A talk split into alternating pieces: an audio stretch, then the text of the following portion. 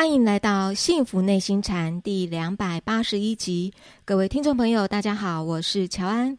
与我们一起在线上的是黄庭禅创办人，也是钟灵山内心教育基金会董事长张庆祥张讲师。张讲师您好，乔安好，各位听众大家好。嗯，我想为我们听众朋友来请教讲师一下哦，因为有听众朋友在问说，当我们也知道我们在黄庭书院。在内心有机农场，其实已经也推行了呃不少年了。那在最近呢，常常听到讲师您一直在鼓励着这个青年农民要返乡，而且青年农民返乡来种植，做的还是生机蔬菜哦，这个生机的这个种植的事情哦。所以嗯，我们就有点好奇，就是讲师为什么我们知道呃生机的蔬菜对我们有好处，有机的饮食对我们有好处。但是，讲师，你为什么会鼓励青年农民返乡来一起做这样的事情呢？呃，好的，这个我们在中岭山这一片农地里面啊，呃，最近呢，我总有个理想啊，是有个愿望，就是希望呢，来培训多一点的青年农民。所谓青年农民，就是四十五岁以下哦。那当然，是不是四十五岁以上不能学呢？也不是这个意思。那为什么特别注重青年农民呢？这个是跟世代的衔接有关呐。嗯。怎么说呢？各位，我给一个大数据，各位就会了解了哈。大数据对我们是很重要的。为什么很重要？比如说，你今天，呃，你是一个农民，你要种一个高丽菜，但是你没有大数据呀，你不知道别人今年到底有没有种高丽菜。结果大家全部都种高丽菜，结果你也种高丽菜，那这是血本无归嘛，对不对？对。好，那常常有人这边听说，哎，今年种西瓜应该不错啊，他就赶快种。各位，你听说种西瓜不错，外面都在传闻种西瓜不错，肯定很多人都是在种西瓜。那你种下去肯定就完蛋了。那各位选一个行业也是一样啊。如果说现在大家所学的，哎，你去各个学校打听打听，哇，那个学那个电机系的很多很多人，那你就千万别再挑这一系了，对不对？哦，很多人去挑机械系啊，你就不要再挑机械系了。然后你就说，看看挑冷门的会不会没工作啊？这是傻瓜才问的话了。嗯，这个越是少人学的，你要看少人学有两种啊，一种是社会根本不需要，所以没有人学嘛。嗯，一种是社会需要，但是没有人学呀。嗯，那你就要去做这个，你以后就会有前途。是，各位吃饭是不是一个必须呀？绝对必须，肯定是个必须嘛，对不对？那如果去生产食物的人。很多，那我们当然可以去选择做一些工业啊，学一点技术啊，不是很好吗？是。那如果在这个社会上选择去种植食物的人很少，而且明显是越来越少。如果大数据是这么样的显示的话，是。那你现在来投入这个行业，就是务农做农啊，哎，那就是大有前途的事业啊。对。啊，那个马云担心太多了，他说如果你们教育方式不改变的话。按照目前这样子学机械、学电机以后的人，你们都没有前途啦。啊，为什么？因为以后都是机器人的时代，根本是不必学这些的啦。各位，我们以前那个时代哈，在电脑上要画一个图，要学程式，哎，要命啊！结果程式还没学会，学了正式版头包的时候，已经不用学了。对，啊，把数据放进去，它就放出来。对对对，你现在在荧幕上拉一下就一条线了吗？哇，以前要画一条线，一个表格，各位啊，那是多难的事情，对不对？是。以后也是一样啊，你要设计一个机器。哎，那个机器人帮你算比较快了，嗯，对不对？对，好，那很多东西都会被取代，是很多行业都会被取代，是。但是各位，吃能不能被取代？不会，无法取代。难道你这个吃米饭改成吃石头吗？不可能，对不对？是的。好，那我给各位一个大数据呢。台湾目前的农民登记有案呢，有资料的农会的会员叫做农民，总共多少人呢？七十七万人。多少？七十七万人。七十七万人。我就是因为我就是农会会员，各位，我不是假的，我是真的在田里面整天在那边晒太阳的人呐。您是农民啊？我是农民啊！我除了教禅学，然后这个有的时候写写书，还要拿锄头种菜。但大部分的时间，其实我都是在这个农场里面的。是啊，那这七十七万的农民里面呢，他的平均年纪是多少呢？是六十三岁。哦。那有点平均六十三岁，就表示超过六十三的一定很多了嘛？对，对不对？对。好，然后还有一些年轻，年轻的比较少嘛。你看平均六十三，你就知道说年轻的肯定很少嘛。哦，但是大部分的人都是在五十岁以上了啦。是。好，就是农民都老了哦。对不对？那么其中的主力农民，什么叫主力农民呢？七十七万的的农民登记，很多人是在领老农年金而已哦。他很久以前是农民，曾经有一块地，现在都荒芜了哦。其中主力农民多少人呢？十万六千人。十万六千人，不到十一万。对，十万六千人。那什么叫主力农民呢？呃，这个定义是什么呢？一年里面有在农田里工作九十天以上，叫做主力农民。各位，九十天就是三个月而已啦，其实就是像在打工啦。这个一年在田里有九十天的叫主力农民，才十万六千人。好，这十万六千人里面呢，十五岁到二十四岁的占的比例多少呢？百分之零？没有，不是没有，是不到一，所以不到一就以零来计算。那二十五岁到四十四岁的有多少呢？百分之十一，十万六千人，百分之十一，也就是一万两千多人。嗯，好，各位你要仔细听哦。二十四岁到四十四岁，这个是不是正年轻的时候？是不是正有力气的时候？对不对？正应该创业的时候，对不对？才一万两千人，才一万多人。一万多人里面，我们说主力农民，还是说一年才工作九十天？九十天而已哦。是真正农民的身份，一天到晚在农场里打拼的人，那我看是很少哦，对不对？好。我们现在农民是不是平均六十三岁？对，未来再经过二十年的六十三已经八十三了，怎么做嘛？不能做了，对不对？对。那未来主宰台湾的农家的生计，真正在生产的人，就是现在二十五到四十四，也才一万两千多人。好，一万两千多人才是未来的真正农业主力哦。台湾未来就是只有一万两千人，要养多少人呢？两千三百万人，好，你知道多么的缺这些人才了？是缺乏什么？有农业专业技术的人呢？对不对呀？对，好，这是最重要、最重要的，就是这些人了。好，那为什么我给各位这个大数据？就是未来，我们不要讲到二十年，未来的十年，各位十年是很快的哦，很快啊，很快的，换两个总统就十年了嘛，对，对不对？那一下子就十年了，一下就十年。对呀，我我记得以前才看奥巴马才刚上台，哎，风光的很，哎，怎么下台了？各位，八年已经过了，未来十年一眨眼就过了，而那时候真正的农业的主力军只有一万多人。各位，缺专业人才，缺工，缺的是非常非常巨大。而现在投入的人呢，很少很少。现在我知道台湾呢正在大力鼓吹青年农民返乡，青年农民返乡。那就鼓吹半天，还是很少人来啊！现在全台湾的青年农民给他加起来，包括新农民加起来不到三千人。三千人里面呢，是来听课的哦，来培训的、受训的三千人哦。但是呢，其中呢，可能有一半或三分之一是为着什么呢？来听课有就业补助金可以领的。那些再剃掉的话，我看不到一千人。是那这些未来的十年是如此的需要庞大的年轻人，现在就要投入。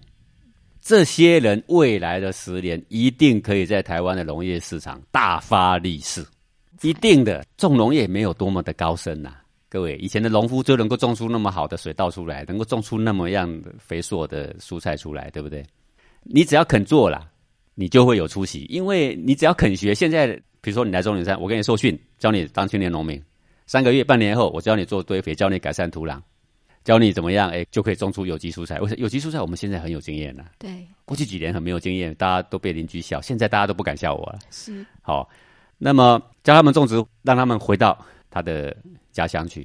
他有地就自己种地，他没有地他就去租一块地，租地也很便宜。为什么？因为大家都不当农民嘛，所以现在乡村里面的农地大量的荒弃嘛，所以呢，你去租一块地是很简单的嘛。就譬如说，我们以中岭山附近的乡村来说，我要帮你煤和两块地，很便宜，就租给你，很简单的。嗯，我们现在青年就是以二十五岁，比如说大学刚毕业，哎，或者是我要进入大学，我要选志愿，我不用再去选那个机械系啦，或者什么科系了。啊，最有出息就是农夫啦，就是农夫了。好，你知道吗？农夫说起来好笑，社会为了培育青年农民呢。就大力号召嘛，好，嗯，取了这个青年农民这个名称嘛，然后呢，就鼓励大家来上课，而且还给予补助嘛。我们培训三个月，培训半年，听很多课嘛，对不对？是。结果呢，这个上完课之后呢，然后呢，真正从事的人就很少，大家等领了就业补助金就走了，对不对？然后网络上呢，大家就很好奇啊，就给他调查说：，等等，你为什么受了训？青年农民大数据告诉我们，未来前景如此灿烂，为什么你不做呢？然后那叫他们写原因嘛，哈，因为你要调查才知道他们在想什么嘛。是，他写什么呢？第一，太阳太大。嗯。对，第二要流汗的。第三要早起的。啊，各位，你有没有觉得我们很没出息吗？这就是草莓族的想法了嘛。是。这个做什么事业都要有担当，都要吃苦的。各位，只有当农夫苦吗？绝对不是这样。依我自己的感觉，要我一天坐在电脑前面，绝对比去这个农场哈，直接去拿锄头还要苦。因为去农场，你拿锄头虽然流汗，很畅快，气血流行很畅快，身体而且更好。各位，太阳虽大，一直晒太阳，身体还长维他命 C 呢。你在荧幕前面，虽然你穿西装笔挺，你吹冷气。但是你的毛孔是堵塞的呢，你的辐射是让你两眼昏花呢，让你晚上回家的时候呢偏头痛，你睡不着呢，对不对？是，所以讲是，如果你在回溯你到十八岁、十九岁那个时候，如果这样子让你选择，你一定二话不说，我就是在选做。如果现在我是十八岁，我二话不说马上选农夫。哇，那是前景灿烂的行业啦。嗯，对不对？现在各位，如果你在乡间，你看到一个十八岁的农夫，哎呀，大家投以羡慕的眼光。哦，你怎么会这么有智慧？对不对？是对，但是为什么很多人不愿意回乡当农夫？对，原因是第一个，他觉得收入少。但是，请你要有眼光。为什么呢？我们就以台湾来说，别的地区我就不知道啊。五年、十年后，台湾的农民是急缺、急缺、非常欠缺。只要你生产的出来是蔬菜、是水果，肯定卖光光。好，好，给我再举个例子好了，比如说台湾的茶叶，好，因为我们的里长就是做包种茶的，我跟他聊天，我就比较了解了。这个详细数字我忘了。台湾所生产的茶叶，这么多的人在种茶，台湾的茶因为很出名，全世界好多好多国家都跟台湾订茶。台湾所有种茶农民所生产出来的茶根本就不够人家订，那台湾人还要自己喝啊，对不对？结果就怎么办呢？办法就是从越南啊，从哪里呀进口了一大堆茶叶，风味没有台湾好。那怎么办呢？就混呐，用台湾的茶叶，比如说百分之三十，然后百分之七十的越南茶去混呐。是进口的这个茶叶是比台湾本土生产的，你们高出好多好多倍。好，我说这个是要告诉各位什么呢？就是说，如果我们要好好的种茶，台湾的茶农到现在还是急缺的。是，所以他们都告诉我说：“哎，种茶真的是前途很好，只要你肯种了，没有说卖不掉的。嗯，因为是什么急缺嘛。是，好，好，未来种水果的、蔬菜的肯定急缺，种有机蔬菜的更是急缺中的急缺。急缺是，其实我知道很多青年人他也是很有抱负啊，就是想说，好，我就要来选择来做这个青年农民，但是又觉得入行如隔山，怕苦是其中的因素。第二个就是。我们没有办法找到像讲师，你也愿意说啊，你就来，我就教你怎么样去做种植有机。对，社会很有美意啊，要培养青年农民。对。但是呢，上完课之后就把它放回去。是。好，放回去之后什么目的呢？第一个，他想到没有农地，哎，就是头就大了。对啊。他想到自己有农地，但是哈，在那边听课是听课啊，实做是实做。嗯。然后又没有三五个人能够共同商量。对不对？没有互相扶持，对不对？好，你一定要有几个人一起的时候，你就感觉斗志力昂扬，然后可以互相学习，可以互相讨论，对不对？这很重要的讲师，不然我看到我种的菜都是虫，我也怕了；或者是台风来，我也怕了。对，所以我就在想啊，这个不能没有粮食啊。嗯，各位，如果以我们刚刚的大数据来看呐，未来的十年，台湾的农人的欠缺，那简直是整个台湾几乎要断炊的。这是国安问题，也是民族拒绝存亡的问题。这不是一个小事情。你说不会吧？那我们就靠科技赚钱呢？我们就外国进口啊？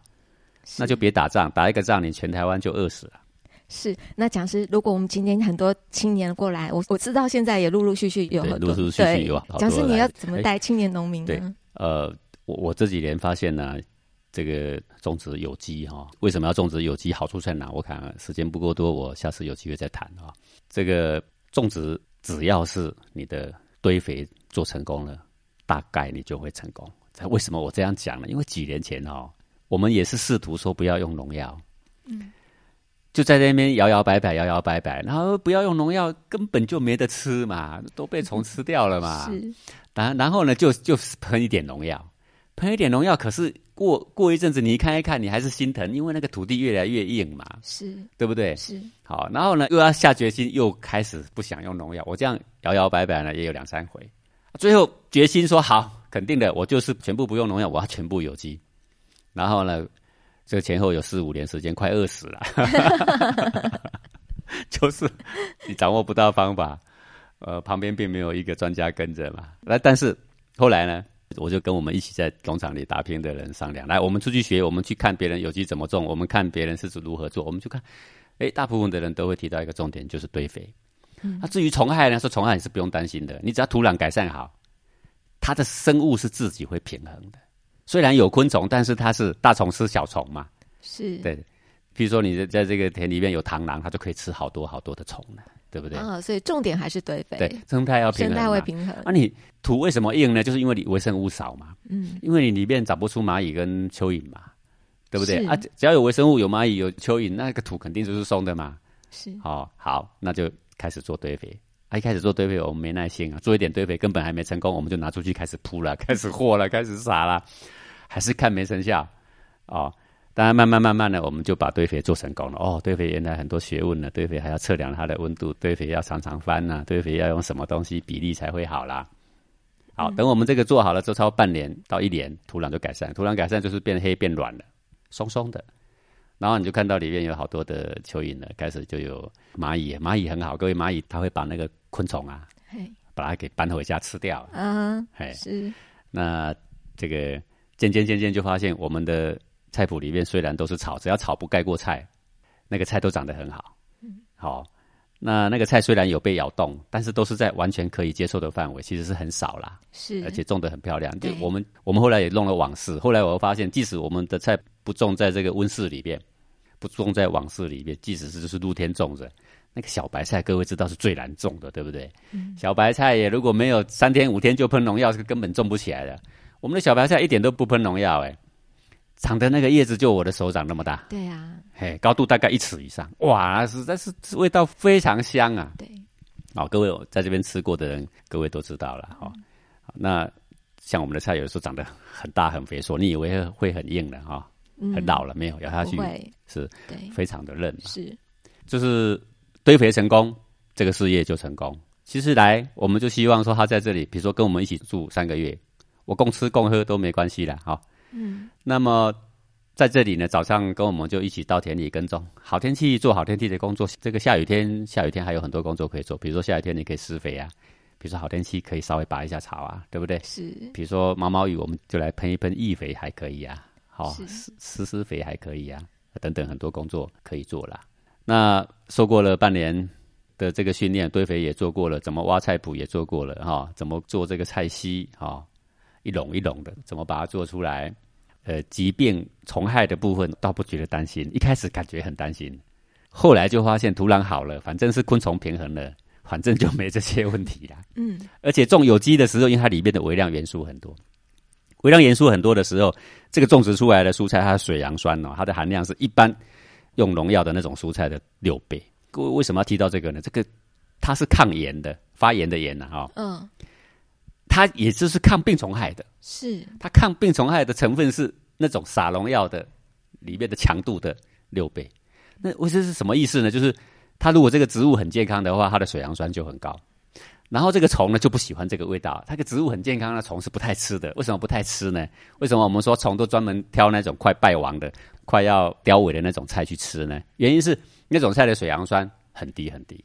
嗯，就是说你只要种的健康，这个每一颗菜里面。它就已经有抗拒昆虫来吃它的这个抗体存在啊！各位就好像我们在非洲，我们看到说弱肉强食。你看狮子老虎在抓动物的时候啊，豹子在抓动物的时候，它抓强壮还是抓弱的？弱的。它冲到水牛群里面，它就抓那一只小的；冲到羊群里，它也抓那只小的。哎，这是大自然的昆虫世界也是这样的哦。它去吃菜的时候，它不是随便吃的，壮的它就不吃，里面有病的它就开始吃。你看老天爷造物多奇妙，是弱的就应该被吃掉嘛，对不对？淘汰掉嘛。好，所以只要这些呢有一点经验，那这个人回到他的家乡，因为他亲手操作过，他就会信心满满。然后呢，有组织成产销班，帮他媒合他的销售路线。现在我知道市面上是做有机蔬菜的人很少，需求是很大。比如说有一两所学校要给我们大量的订，哎，我们反而不敢接，为什么呢？因为我们种的量不够多，就是说种类不够多，量不够多，而且而且这个种植蔬菜是有季节性的，你没有办法一直说都是很高的产量去供应它。哦，那这种情况就变成说大家要来媒合了。好，哎，我们透过一个很大的一个机制，到哪边有可以销售的地方，其实销售的地方是很多啦。是，那大家把这个蔬菜集合。然后来供应这一些，我想这个就是一个很大的生意啦。那如果你没有地，或者你觉得中岭山不错，哎，那就租你一块小小的地嘛。好，周公以前是井田制度啊，我们再回到四五千年以前的井田制度嘛。哇，什么意思呢？就是说我给你租地，我收成多少呢？这个九份里面一份归地主嘛，八份呢？归种植的人是哎，为什么我们可以这么说呢？这租金很低耶。为什么我的理想敢提出这样呢？因为弃耕的人哦，他是一毛钱拿不到的嘛。嗯，现在好不容易有个年轻人，一个生力军哈，农村里到处都看到老人了。忽然有个生力军新面孔，四十五岁以下，也，是很有朝气的人呐，要来租农地。他种多少？